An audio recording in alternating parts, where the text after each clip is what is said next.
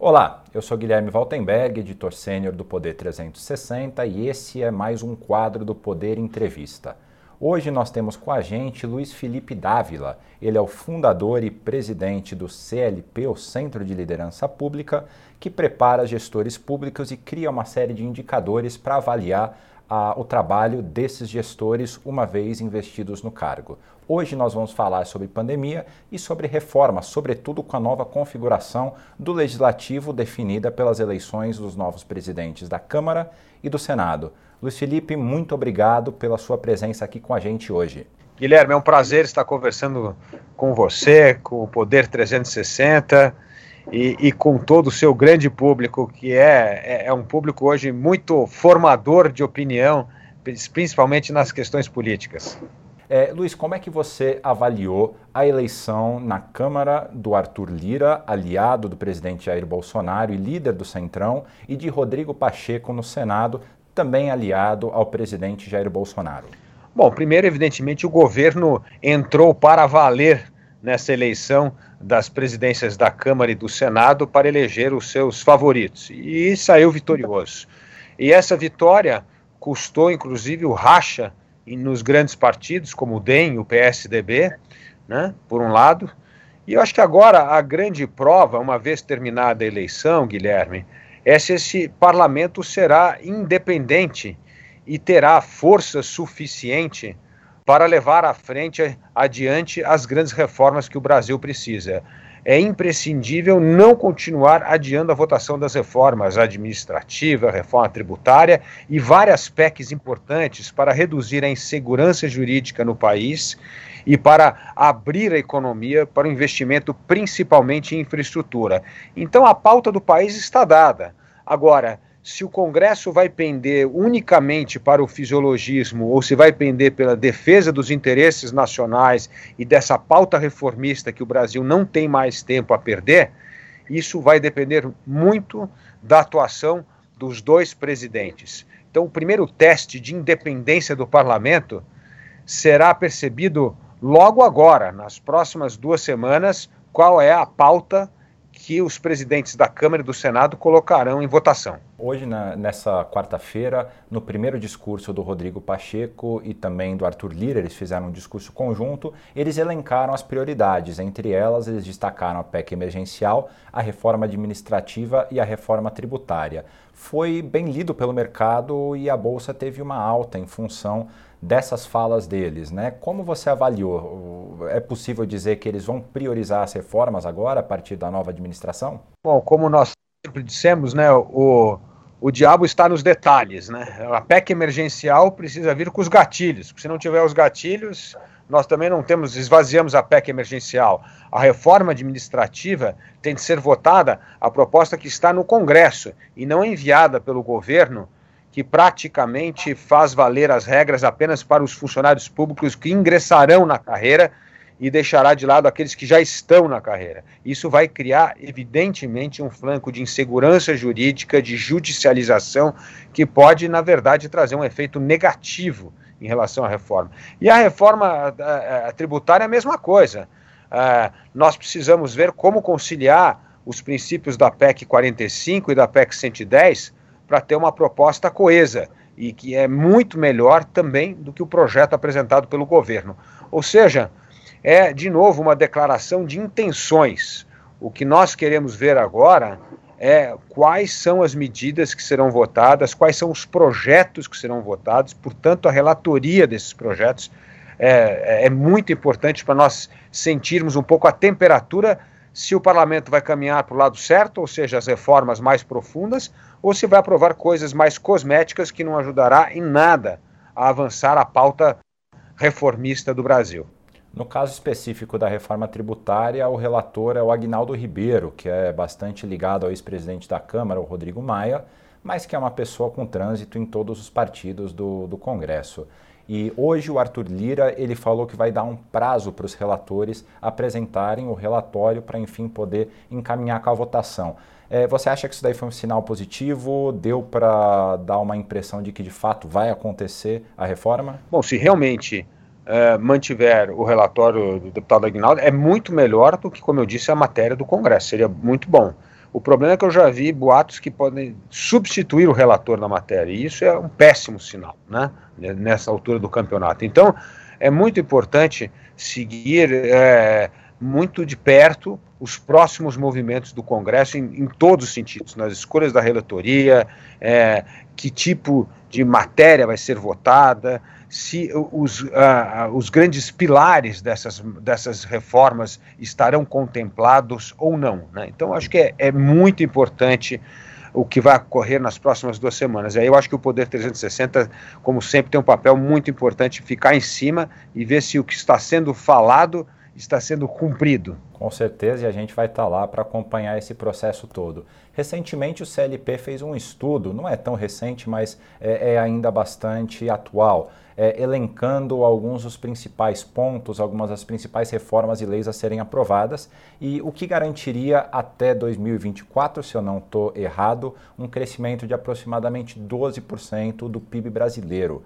É, você acha que ainda é possível, Luiz, fazer essa evolução do PIB caso as reformas venham a ser votadas agora? Olha, Guilherme, nós criamos, como você sabe, nós lideramos esse movimento chamado Unidos pelo Brasil, com mais de 20 instituições, em torno de 25 projetos é, de lei e duas reformas constitucionais, a reforma tributária e a reforma administrativa, que, se aprovados, o PIB cresceria 12% até 2024.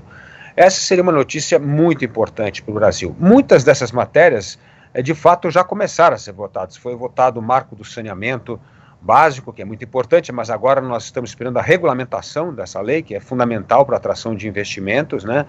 Nós aprovamos, uh, estamos aí para votar também a, a, a lei do, do, setor ferroviário, tem a lei do gás, uh, e eu acho que então, se nós avançarmos com essas pautas, vai ajudar muito a atrair investimento para o país. Né? O país precisa urgentemente de investimento privado em infraestrutura para resolver esses gargalos de energia, portos, rodovia, saneamento. Então, isso ajudaria demais a, a, a, a, aquecer a economia. Como você sabe muito bem, só na questão do saneamento nós estamos falando de 700 bilhões de reais de investimento até 2030 e mais de 600 mil empregos diretos sendo gerados. Então, isso é, isso é só saneamento. Imagina se nós atingíssemos todas as outras áreas de infraestrutura. Então, essa pauta do Unidos pelo Brasil é uma pauta para dar rumo, objetividade ao parlamento, ao governo em votar coisas indispensáveis para a retomada do crescimento, para a redução da insegurança jurídica e para, evidentemente, aprovar as reformas do Estado, diminuir o custo de um Estado caro, que cobra muito imposto e presta serviço de péssima qualidade para a população. E o arranjo em torno dos novos líderes aí do Senado e da Câmara é, envolveu liberação de verbas, promessas de ministérios e por aí vai. O que a política vem fazendo já há muitas décadas. No entanto, a primeira ação do atual presidente da Câmara, Arthur Lira, foi cancelar o bloco do seu opositor Baleia Rossi. Isso gerou um descontentamento geral e houve uma série de ameaças de que, caso ele não mantivesse é, parte daquele grupo na composição da mesa, que é quem faz o gerenciamento da Câmara, dificilmente ele conseguiria aprovar é, medidas mais complexas como PECs, que necessitam de dois terços da Câmara para serem aprovadas. Ele recuou e nessa quarta-feira houve um rearranjo de forças ali, incluindo a oposição. O PT, por exemplo, ficou com uma das secretarias. É, na sua avaliação, é, esse primeiro movimento do Arthur Lira, ele dá a entender de que ele talvez seja um presidente pouco disposto a negociar, ou o contrário, pelo fato dele ter voltado atrás, que ele é uma pessoa que está disposta a negociar. Qual que é a tua interpretação, Luiz? Olhando de fora, você que tem uma preocupação bastante grande com as reformas. Olha, Guilherme, o recuo é um bom sinal. É um bom sinal de que o presidente da Câmara está disposto agora a acomodar as forças políticas, acabou a eleição, e tem de pensar qual é o resultado que esse Congresso vai produzir. E, evidentemente, o Congresso não vai produzir resultados importantes para o país se tiver extremamente dividido. Então, a busca da união dos partidos, criar uma base sólida, contemplar esses partidos na distribuição dos cargos da mesa, é um bom sinal de que o presidente da Câmara está disposto a, a criar esse consenso importante em torno da votação das reformas.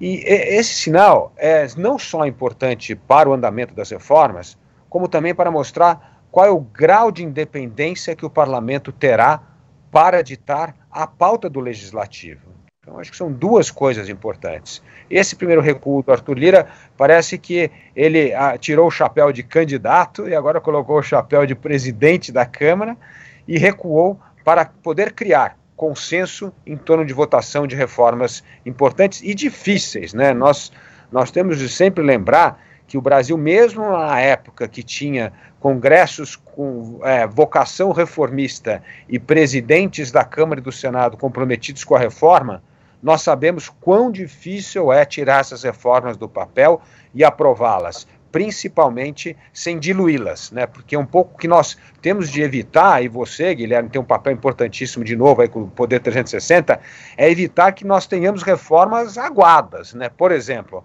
a reforma administrativa apresentada pelo governo federal, é uma reforma ruim para o país. Não resolve nem a questão fiscal e nem a questão da melhoria da qualidade da gestão pública. Então, nós temos de aprovar a reforma administrativa que já está tramitando no Congresso. Por quê? Porque a regra vale para todos os servidores públicos e não apenas para os servidores que ingressarem no serviço público a partir da votação da reforma. Né? A própria reforma tributária, o projeto que está no Congresso, é muito melhor do que o projeto apresentado pelo governo. Portanto, essa, esse foco nas reais reformas e evitar que nós digamos que aprovamos uma reforma administrativa ou uma reforma tributária que é completamente diluída e não terá impacto, você tem, corre o risco de ter o desgaste político e, evidentemente, o desgaste perante a nação que não resolverá os problemas estratégicos do país. No caso específico da reforma administrativa, existe um lobby muito forte dos servidores, sobretudo aqueles que moram em Brasília, até pela presença física por aqui, para que eles não sejam incluídos nessa reforma. Há o risco, inclusive, de judicialização caso sejam mudadas as regras já estabelecidas para as carreiras. E essa judicialização, ela não é um risco a mais a se correr com uma reforma dessas? Bom, primeiro, a judicialização vai acirrar se for aprovado o projeto do governo. Você imagina assim, é o mesmo inspetor da Receita Federal que foi concursado e entrou na máquina há 4, 5 anos atrás, e um que vai ingressar depois da reforma, vão ter salários diferentes, carreiras diferentes, regras de promoção diferentes. Nisso tem muito mais chance de judicializar do que nós temos uma regra igual para todos. E outra coisa, a questão das carreiras não são questões constitucionais, são questões de lei ordinária que podem ser modificadas. Você não está violando nenhum princípio. Segundo, que já está na lei e na Constituição, que precisa ser regulamentada, a questão de avaliação de desempenho dos servidores. Então nós estamos cumprindo a Constituição. E esse cumprir a Constituição tem duas vantagens. Primeiro, a valorização dos bons servidores públicos. Eu lhe garanto que os bons servidores públicos querem ser sim avaliados para poder crescer na carreira de acordo com o seu desempenho, com o seu mérito, e não como é hoje, que é por tempo de serviço, que o bom funcionário e o funcionário incompetente, ambos chegam ao topo da carreira só por uma questão de tempo, né? Então, acho que esse é o primeiro ponto. O segundo ponto é que essa profusão de carreiras que foram criadas, regras de carreiras que foram criadas, tornaram-se verdadeiros é, fortalezas do corporativismo e que não tem nada a ver com o que é o espírito de servidor público. Por exemplo, você tem um funcionário que poderia ser alocado, daria muito mais flexibilidade para outro setor onde precisa de mão de obra qualificada e hoje não pode porque você está engessado na carreira. Portanto, nós precisamos sim de mais flexibilidade para dar espaço para crescimento da carreira baseado em mérito, valorização do bom servidor público e acabar com determinados feudos do corporativismo que não tem nada a ver com o resultado final. É a melhoria da qualidade do serviço público para a população. Alguns estados já chegaram a fazer, inclusive nessa é, nesse mandato, no atual mandato dos governadores, algumas reformas bastante importantes. O Estado de São Paulo passou a reforma previdenciária, a versão estadual, obviamente, fez uma reforma tributária, fez uma reforma administrativa. No Rio Grande do Sul, eles já fizeram a administrativa e a previdenciária e já estão nos trâmites da tributária. O que faltou para o governo federal nesses dois primeiros anos de governo para que eles conseguissem avançar nas reformas? Bom, primeiro, Guilherme, o que faltou principalmente é mexer nos intocáveis do serviço público. Né? E aí tem duas categorias principalmente: Os, o, a, o judiciário, né, que a gente não, não conseguiu mexer no judiciário, e a questão das carreiras militares. Né? Então, os governadores também não conseguem mexer de forma definitiva na carreira da, da, polícia militar, da polícia civil, todos que são balizados pelas regras dos militares. Né? E isso acaba criando, de novo, é, duas categorias de servidor público. Você consegue enquadrar a maioria dos servidores na reforma administrativa, mas deixa de fora categorias que gozam de enormes privilégios. Então, nós precisamos sim da aprovação da reforma administrativa para poder padronizar estas regras, tanto para o judiciário quanto para, as polícias e para as carreiras ditadas pelas regras militares, entendeu? Então acho que é, isso é importante. O segundo ponto, como você bem disse, os estados já avançaram bastante com reformas e, e, precisam continuar avançando. Muitos estados ainda precisam fazer suas reformas administrativa, tributária e previdenciária. Agora, os municípios, é urgente os prefeitos que, que foram eleitos agora, que acabaram de assumir o mandato, enfrentar o problema da reforma previdenciária dos municípios imediatamente. Senão, esses prefeitos não terão dinheiro para fazer investimento, para melhorar a qualidade do serviço público. Eles vão ter que consumir praticamente todo o orçamento com pagamento de folha com gastos obrigatórios. Ou seja, não existe mais espaço para gasto discricionário com o peso da folha. Portanto, os prefeitos têm de entrar nessa briga pela reforma da Previdência o mais cedo possível. Quanto mais tempo demorar, vai, vai secar o caixa, não terá dinheiro para gastos discricionários e nem para investimento. E a população vai cobrar muito os prefeitos que só, na verdade, vão servir como pagadores de folhas e despesas obrigatórias. Mas nesse caso são mais de 5 mil municípios, é difícil fazer chegar neles todos e, e tem alguns que são muito pequenos. Como é que tem que ser feito esse trabalho? Vocês estão fazendo algum trabalho no CLP ou vocês apoiam algum trabalho para que todos eles consigam, de certa maneira, avançar nesse sentido? Nós criamos uh, recentemente o ranking dos municípios, dos 405 maiores municípios do Brasil, e, e, mostrando claramente a situação fiscal dramática de todos esses municípios. Né? Então, ali, os, os prefeitos já têm os números, já sabem o que tem que fazer e têm de enfrentar esse problema rapidamente enquanto eles saem das urnas com um grande cacife político, ungido pelo voto para fazer as reformas complicadas, porque é isso que vai viabilizar esses governos nos próximos quatro anos. Portanto, no, o nosso ranking, infelizmente, não pega todos os 5.700 municípios, mas nós pegamos os 405 maiores municípios. Esses municípios têm de fazer essa lição de casa para poder viabilizar a gestão municipal nos próximos anos. Pois é, mas ainda assim é, existe uma dificuldade porque ali os prefeitos, alguns relatam, né, que são muito próximos às suas bases, aos seus próprios funcionários públicos. Como é que eles conseguem vencer esse tipo de pressão? Demanda o quê? Articulação política, coragem, falta de medo? O que, que na sua avaliação norteia uma, uma ação como essa? Essa é uma ótima pergunta, Guilherme.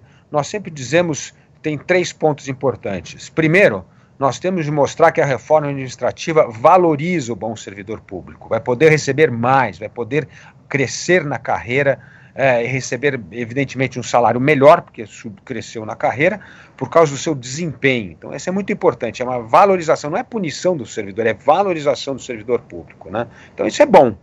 É, e outra que o, o, bom servidor também fica chateado que ele sabe que ao lado dele tem um que foi ali uma indicação política ou, ou, fez um concurso e é um encostado e não faz absolutamente nada e ele tem que fazer um trabalho duplo. Então, assim, primeiro eu acho que isso é, é a boa notícia.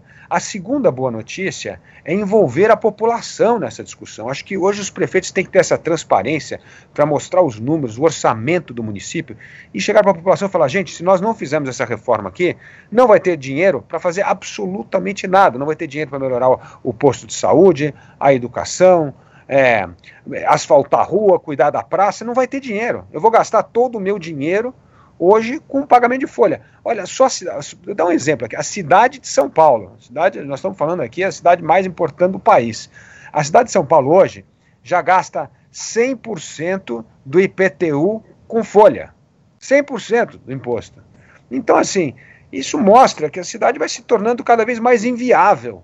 Então, é importante mostrar quase que fazer uma usar essa questão para fazer uma educação da opinião pública. O que vocês preferem? Que nós encaramos essa reforma, fazemos essa reforma e terá dinheiro nos próximos meses e anos para se fazer investimento nas áreas que a população demanda? Ou nós apenas honramos o serviço público, o servidor público e o resto da, da administração está comprometida. Porque é disso que se trata.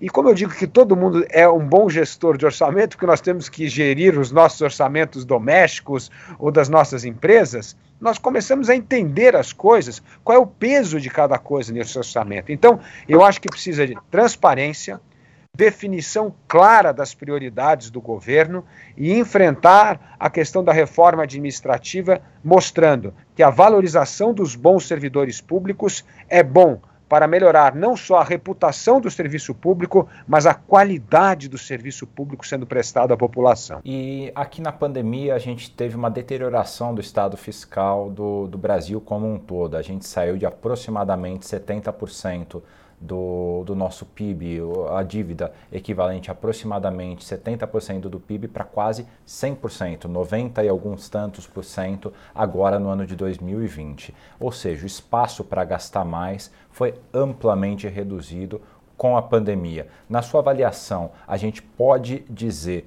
que esse estado de complicação de saúde, de complicação de despesas, tornou mais urgente, tornou o Brasil mais dependente das reformas ou não teve esse impacto na opinião pública e, na, e no sentido de emergência política sobretudo do legislativo, que é quem é obrigado a aprovar as reformas. Ó, oh, Guilherme, o, o, CLP fez um estudo uh, conduzido pelo nosso economista-chefe lá, o Daniel Duque, mostrando que é possível sim é, ter o, o, auxílio emergencial sem estourar o teto do gasto.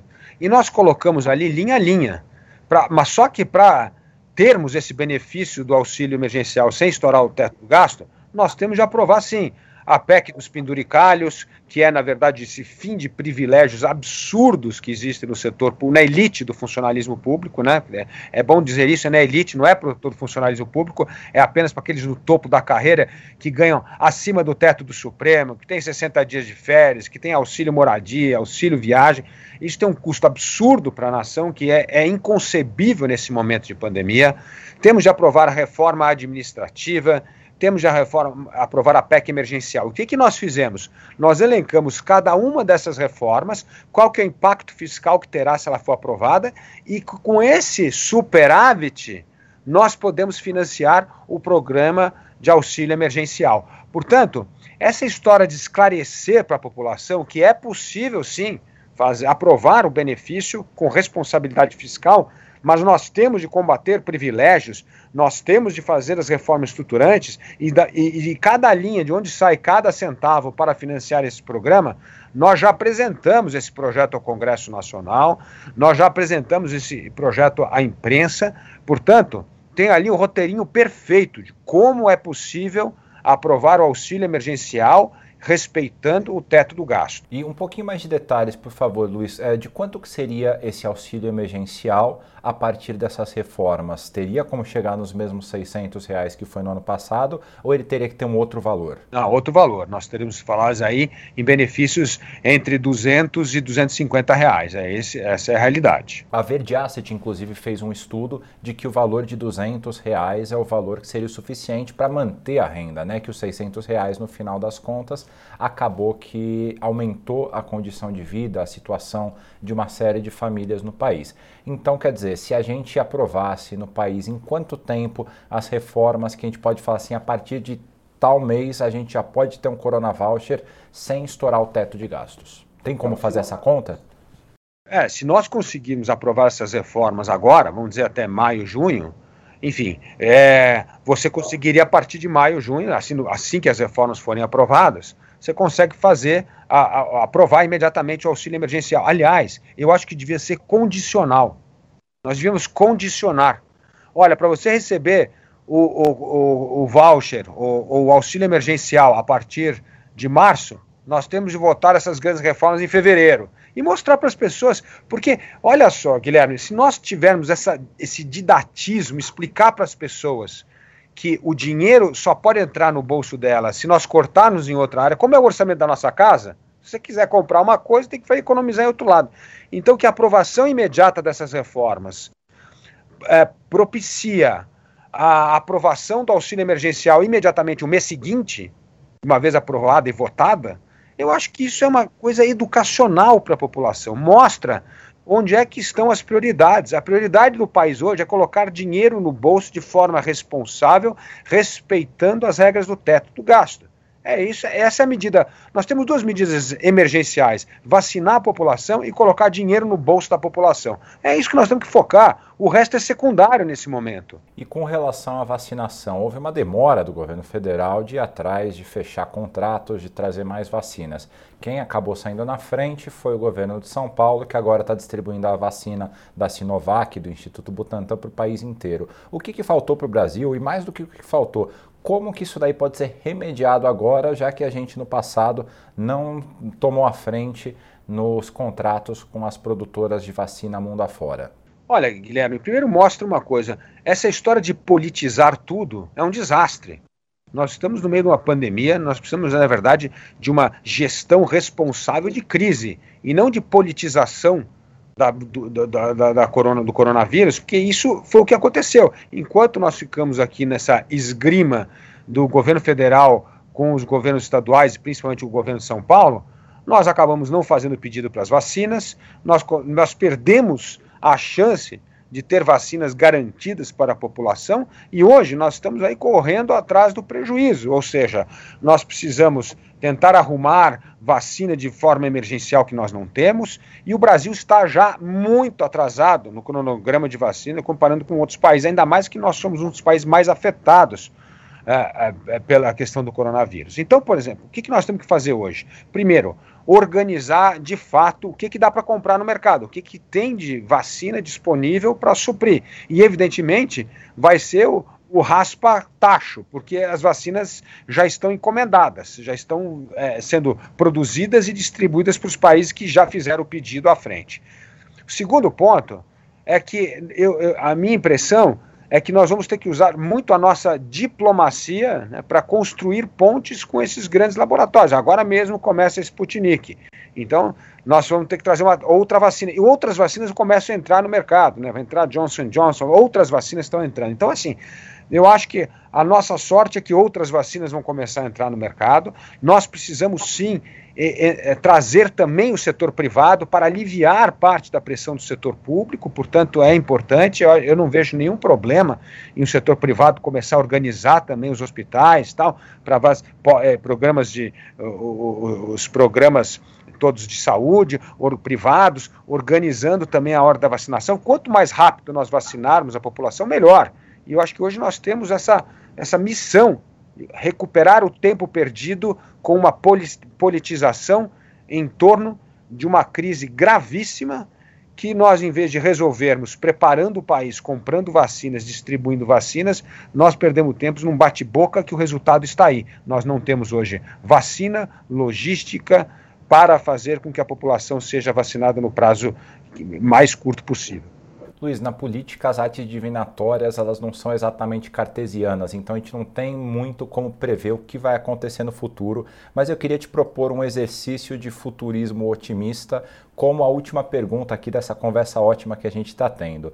Caso o Brasil consiga remediar essa questão das vacinas e caso o Brasil consiga aprovar de uma forma célere as duas reformas que a gente conversou bastante, a tributária e a administrativa. Você consegue desenhar o que seria o Brasil a partir de 2022? Olha, isso nós já mostramos nessa, nesse estudo do Unidos pelo Brasil, né? Nós teríamos um, uma economia crescendo 12% do PIB, isso traria um ânimo incrível, voltaria a retomada de emprego, de investimento. Né? Então é, é, é assim, essa é a agenda que nós temos de focar.